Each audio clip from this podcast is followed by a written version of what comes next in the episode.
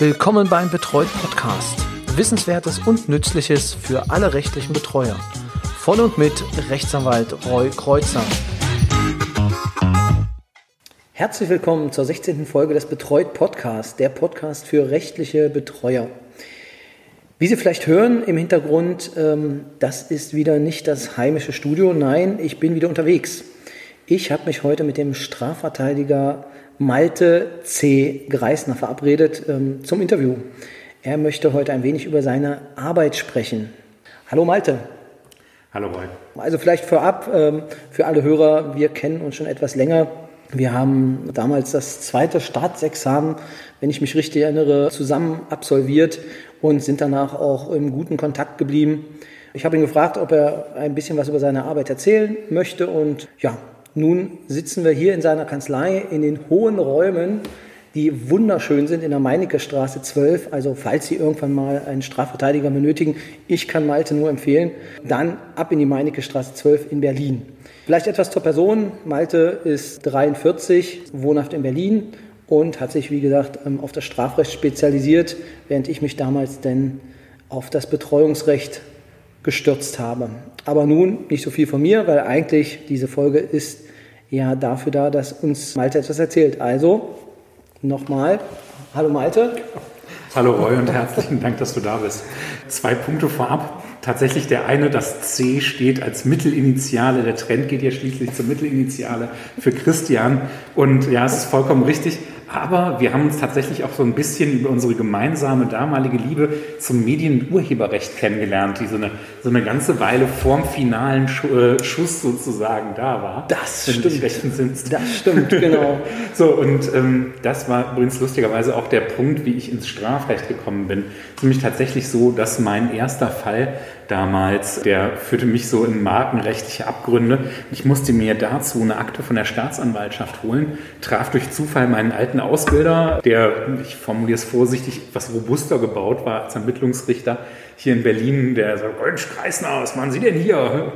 Ja, ich hole mir hier eine Akte ab, also auch im Strafrecht unterwegs, super Karte da lassen, mal gucken, ob ich sie beiordnen kann. Und dann kam tatsächlich an dem Tag auch äh, eine Beiordnung bei mir rein ins Faxgerät. Ich hatte überhaupt mit nichts gerechnet und musste erstmal tatsächlich auch dann einen befreundeten Strafrechtler anrufen und sagen, oh mein Gott, wie gehe ich jetzt überhaupt vor?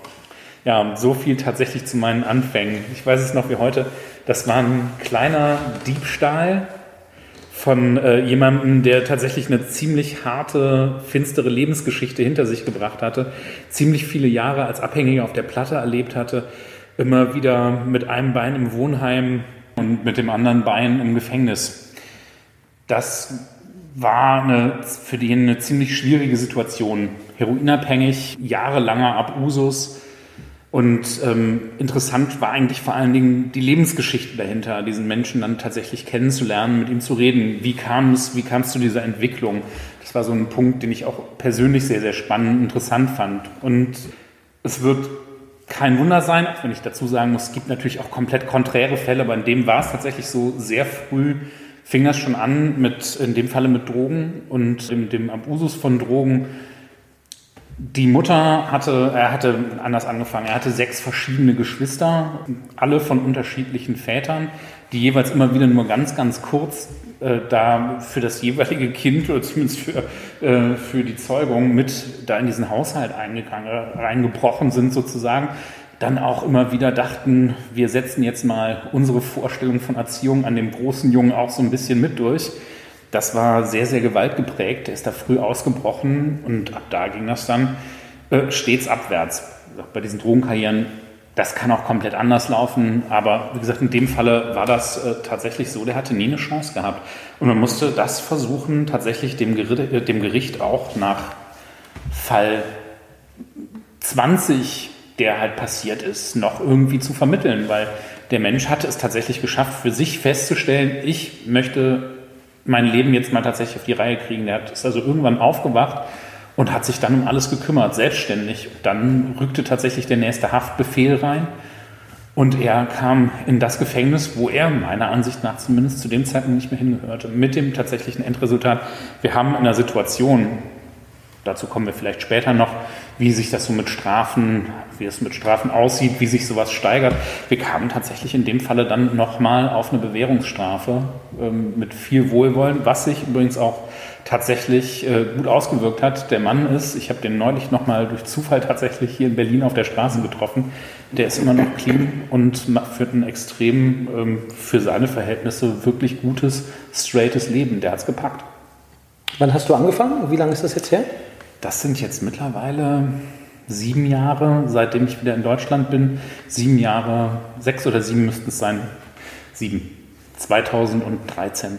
Das ist ja schon eine ganze, ganze Zeit, die du dabei bist, aber vielleicht für alle Nicht-Strafrechtler sollten wir vielleicht noch den Begriff Beiordnung, den hast du vorhin erwähnt, nochmal erklären.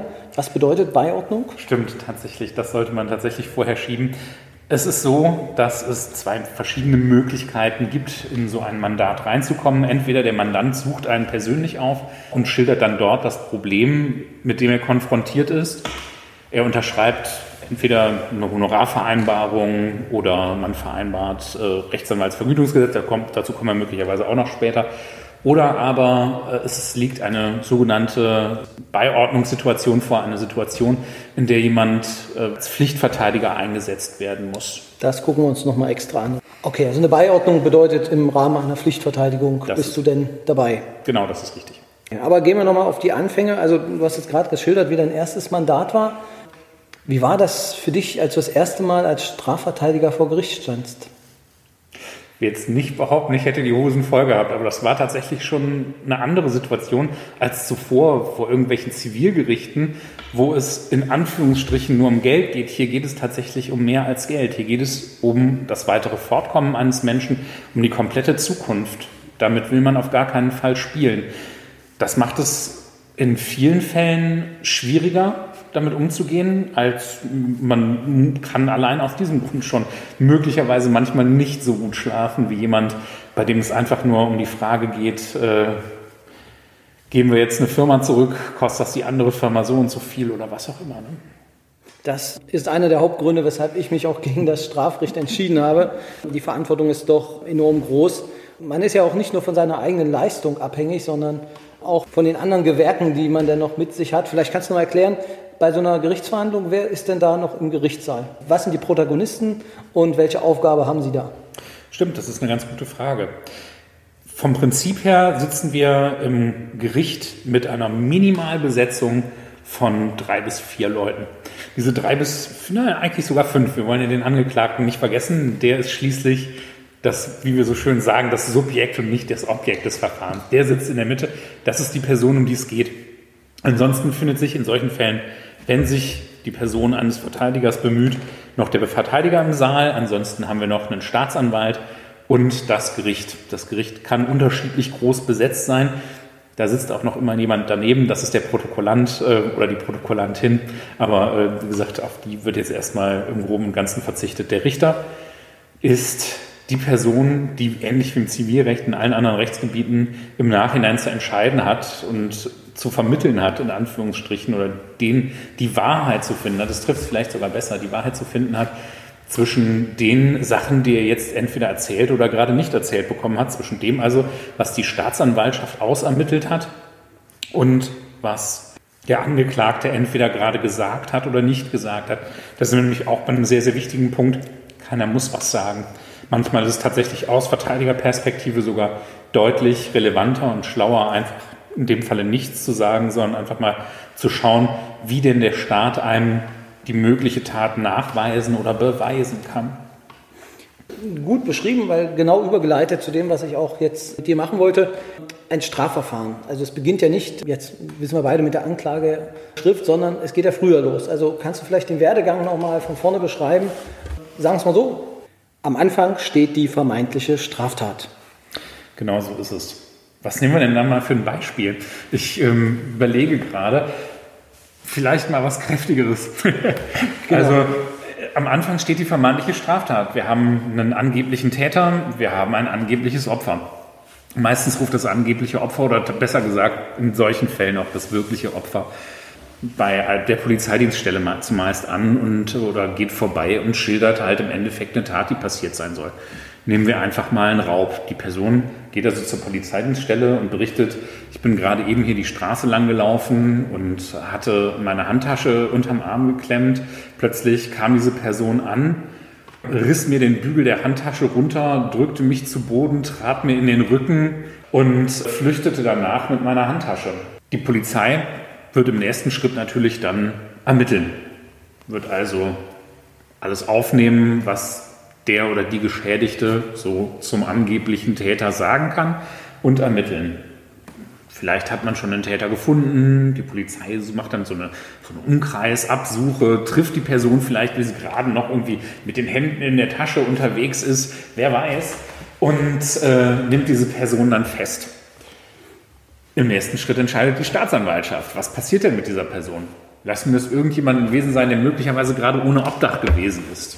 Diese Person landet sofort erstmal im Gewahrsam. Die Staatsanwaltschaft entscheidet dann, naja, wir haben hier jemanden, der obdachlos ist. Das heißt, wir können ihm dieser Person während, während des Strafprozesses nicht vernünftig habhaft werden, weil wir ihm in Anführungsstrichen an der Sternwarte 7 nicht äh, die Ladung zum Gerichtsprozess gar erst, erst recht auch nicht zustellen können. Also auch wenn es ansonsten alles stimmen würde, das stimmt schon mal auf jeden Fall nicht. Wir sorgen dafür, dass diese Person inhaftiert wird. Dann kommen wir wieder zur sogenannten Beiordnungssituation, wobei zuerst kommen wir dann äh, von Ermittlungsrichter. Der Ermittlungsrichter ist die Person, die in einem solchen Fall entscheiden müsste, geht diese Person jetzt in Haft, geht sie nicht in Haft, kann man sie rauslassen, was passiert. Und der wird genau diese Punkte einfach abwägen und entscheiden, muss er in Untersuchungshaft gehen, weil wir haben ja zu diesem Zeitpunkt noch keine Verurteilung. Die Person gilt, solange sie schweigt, erst recht als unschuldig. Und in diesem Verfahrensstadium bedarf diese Person eines Mittlers, eines Fürsprechers, einer weiteren Person, die halt da ist, mit der sie sich austauschen kann. Das muss in dem Falle der Verteidiger leisten. Der Verteidiger wird also in dem Falle dazu gerufen, mittlerweile auch nach neuesten EU-Richtlinien sehr strikt schon zur ersten Vernehmung, die stattfinden soll. Und dann wird das Gericht in dem Falle entweder anbieten, hier besteht die Möglichkeit der Beiordnung oder Sie haben vielleicht schon einen Anwalt, suchen Sie sich jemanden, wie auch immer, das äh, kann man also auch selber bestimmen, es ist nicht dem Zufall überlassen, wer denn da tatsächlich für einen dort ist. Und dann wird die Entscheidung weitergehen. Bleibt er in Haft? Also in unserem Beispiel war er jetzt obdachlos, die Person. Die Person kommt erstmal in Haft, währenddessen wird alles ausermittelt. Man hat vielleicht Fotos, die man danach der Geschädigten oder dem Geschädigten vorlegen kann. Ja, das war die Person. Oder, naja, so richtig genau kann ich mich ja nicht erinnern, es war dunkel. In dem Falle beginnt jetzt auch tatsächlich dann auch die Arbeit des Verteidigers, der allein schon dafür sorgen muss, dass sich die Person ihrer Rechte bewusst wird, nämlich in allererster Linie sich nicht selbst belasten zu müssen. Okay. Was natürlich mit dem Ermittlungsinteresse des Staates so ein bisschen gegenläufig ist. Vielleicht an der Stelle noch einen kleinen Cut, weil mhm. ich würde gerne noch mal zurückgehen. Aus meiner Sicht schon sehr, sehr verständlich, aber als Betreuer ist es jedenfalls mir oder kommt es bei mir oft vor, dass ich dann Post von der Polizei bekomme. Die Polizei schreibt mich an, also für den Betroffenen und sagt, der XY soll bitte jetzt hier eine Aussage machen. Das geht auch schriftlich, also Sie können bitte jetzt diesen Bogen ausfüllen. Gibt es da Unterschiede, wenn ich Beschuldigter bin oder wenn ich Zeuge bin, ob ich diesen Fragebogen ausfüllen muss? Absolut. Diese Unterschiede gibt es. Es gab auch beim Zeugen war es früher so, dass der Zeuge nicht zwangsläufig sofort aussagen musste. Das wurde insofern dahingehend mittlerweile geändert, dass der Zeuge aussagen muss, sofern die Staatsanwaltschaft das an oder das Gericht das anordnet. Als Beschuldigter muss man tatsächlich nicht aussagen. Aus Verteidigerperspektive rate ich auch eigentlich immer dazu, nicht auszusagen. Es sei denn, es bietet sich tatsächlich in ganz wenigen spezial sondergelagerten Fällen an, zumindest nicht ohne, dass man vorher mal in die Akte geguckt hat und man weiß, was denn tatsächlich einem vorgeworfen wird, was tatsächlich schon alles ermittelt wurde, etc. etc. Also das heißt ähm, im Prinzip, wenn ich als Betreuer dieses Schreiben kriege, da steht drin, bitte äh, äußern Sie sich zum Sachverhalt, nicht den Betreuten anrufen und sich erzählen lassen, was vorgefallen ist und aufschreiben, sondern lieber die Sache ignorieren? Oder was würdest du denn, was würdest du dem Betreuer raten? Soll er das einfach abheften, Papierkorb oder Nein, was soll er mit dem Brief machen? Auf gar keinen Fall. Damit würde ich ja jetzt tatsächlich äh, der Strafvereitlung Vorschub leisten. Das will ich auf der anderen Seite natürlich auch nicht. Nein, also ich würde tatsächlich dazu raten, in äh, vielen Fällen zumindest mal äh, einen Verteidiger zu konsultieren Vielleicht beim allerersten Taschendiebstahl lohnt sich das nicht. Aber wenn eine Person deutlich häufiger, ich formuliere es vorsichtig, auffälliger wird, wird sich das schon anbieten, weil ansonsten kann man seinen Betreuten relativ zügig in der Haft besuchen gehen. Also, das heißt, die schreiben, nicht ignorieren. Nein. Was hältst du von dem Vorschlag, dass man zurückschreibt, dass man sich nicht äußern möchte? Davon halte ich tatsächlich am aller, allermeisten. Okay. Auch bereits in den kleinen vorgelagerten Fällen. Da kann man immer noch schauen, weil eine Aussage tätigen kann man später immer noch. Aber das muss man ja nicht zwangsläufig sofort bei der Polizei machen. Jedenfalls ist das, das möchte ich nochmal deutlich dazu sagen, natürlich meine Perspektive als Verteidiger. Nee, das kann, das kann ich auch sehr gut nachvollziehen. Und wie gesagt, da möchte ich nicht vorgreifen, aber es gibt ja immer noch die Option der Akteneinsicht, die man als Rechtsanwalt dann hat. Korrekt, das ist richtig. Als Rechtsanwalt hat man die, kann die nehmen. Viele Betreuer, Berufsbetreuer sind auch Rechtsanwälte, haben dementsprechend dann auch, hätten dann gegebenenfalls auch die Möglichkeit, solange sie den Betreuten selbst vertreten, das zu machen und dann halt im Endeffekt in die Akte reinzuschauen, um ihrem dann in dem Falle dann aber wohlgemerkt nicht nur Betreuten, sondern auch Mandanten zu helfen. Wie gesagt, in meinen Fällen, ich versuche das dann ab und zu, damit ich dann weiß, bei meinen Betreuten, damit ich einfach weiß, was ist die Wahrheit, weil viele Betreute halten es da auch nicht so ganz so stark damit und man hat plötzlich zwei Versionen. Denn wenn man die Akte dann auf dem Tisch hat, wo man den anderen dann konfrontiert und der meint, ja, nee, so kann es auch gewesen sein, ich dann immer sage, ja, nee, das wäre jetzt schon schön, dass wir uns jetzt auf eine äh, Variante einigen, weil ansonsten kommen wir jetzt in Teufelsküche und ansonsten kann man nichts machen. Also deswegen kann ich dir nur beipflichten, Akteneinsicht äh, macht Sinn. Absolut, das ist, vollkommen, das ist vollkommen richtig, wobei ich aber dazu sagen muss, dass es eh in jedem Prozess mit Betreuten oder wem auch immer eben mindestens zwei, wenn nicht sogar noch deutlich mehr Wahrheiten gibt und diese Wahrheiten mit der Anzahl der Zeugen tatsächlich steigen in jedem Prozess und in jedem Fall. Genau. Also hast du da vielleicht ein Beispiel äh, aus deiner Erfahrung, wo du dann plötzlich mal überrascht wurdest, nachdem halt der dritte oder vierte Zeuge aufgetaucht ist, wie sich die Geschichte entwickelt hat? Also ich hatte zwar glücklicherweise, meine ich damit tatsächlich noch nicht diesen Barbara Salesch äh, RTL Sat 1 Samstag nach oder äh, Wochentags Mittagsmoment äh, okay. und plötzlich der Entlastungszeuge reinstürmt und alle so, oh, den hören wir uns jetzt aber mal an. So funktioniert das bedauerlicherweise nicht diesen Moment, wie gesagt, hatte ich selber auch noch nicht. Aber ich hatte es tatsächlich so, dass äh, auch schon mehrfach so, dass die Zeugen gekommen sind. Ähm, übrigens auch eine Lehre, die ich daraus gezogen habe.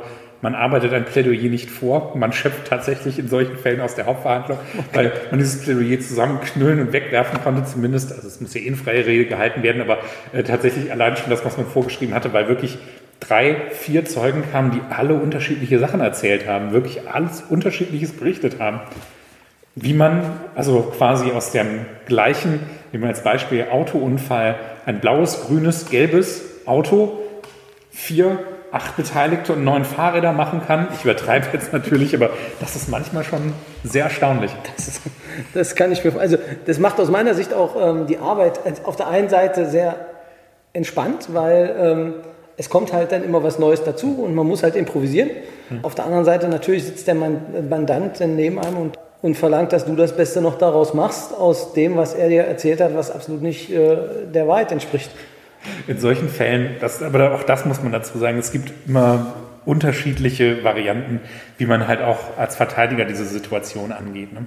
Also es ist ganz häufig auch so, dass ich meinen Mandanten einfach rate zu schweigen und das halt auch mir gegenüber. Ich muss es nicht unbedingt immer wissen. Es gibt, um ein Beispiel zu bringen, also ich, es gibt wirklich tatsächlich relativ viele Momente sogar, in denen ich es wirklich nicht wissen will. Da ich auch im Kapitalstrafrecht verteidige, ist es da sogar relativ häufig. Das heißt, Kapitalstrafrecht ist? Mord, Totschlag, okay. alles, wo am Ende irgendjemand gestorben ist. In solchen Fällen ist es so, also oder gerade in solchen Fällen, das habe ich mir tatsächlich dann auch angewöhnt, von dort bis runter zur Ordnungswidrigkeit. Ich will es in den meisten Fällen zumindest bis zur Akteneinsicht gar nicht wissen war es, war es nicht. Die Leute haben natürlich immer ein großes Mitteilungsbedürfnis. Man muss sie da ganz häufig bremsen. Warum? Die Erklärung ist relativ einfach. Innerhalb einer solchen Akteneinsicht sehe ich vielleicht, gab es einen Verfahrensfehler, wegen dem man die Person auf gar keinen Fall irgendwie verurteilen können würde. Und dann würde diese Person freikommen.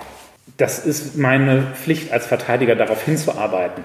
Weil wir leben alle einem Rechtsstaat, auch ich bin Teil des Rechtsstaats, das heißt auch ich muss quasi dafür sorgen, dass das Verfahren vernünftig und fair abläuft. Es wäre nicht fair, wenn ich in dem Augenblick hingehen würde und ihn verpetzen. Das sieht die Strafordnung auch gar nicht vor. Das möchte sie nicht.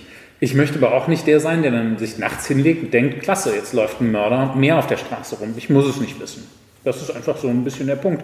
Und genau aus diesem Grunde hatte ich mir das über solche Verfahren hin angewöhnt, einfach den Leuten zu sagen, pass auf, ich schaue erstmal in die Akte rein, ich lese es von vorne bis zum Ende durch und dann gucken wir mal, was steht drin? Was hat man überhaupt bis jetzt gegen, ich sieht sie die Leute natürlich gegen sie in der Hand. Wo sind wir gerade? Wo stehen wir? Und wenn jetzt noch überhaupt nicht alles final ausermittelt ist, dann muss man schweigen. Dann muss man warten, dass der Staat einem die Straftat, also aus Verteidigerperspektive, dass der Staat einem die Straftat nachweisen kann. In einem Fall, wo die Person quasi mit dem Messer im Körper erwischt wurde, oder äh, und äh, dann ist an solchen Fällen eine Erklärung wie, ja, ich wollte das ja nur gerade rausziehen, um die Blutung zu stillen, einfach eher schlecht. Das macht man nicht. Da ist in solchen Fällen Schweigen halt auch einfach besser. Aber wie gesagt, manchmal die absurdesten Geschichten schreibt halt einfach das Leben. Ich verhaspel mich gerade. Ne? Es geht, aber das war der Anfang.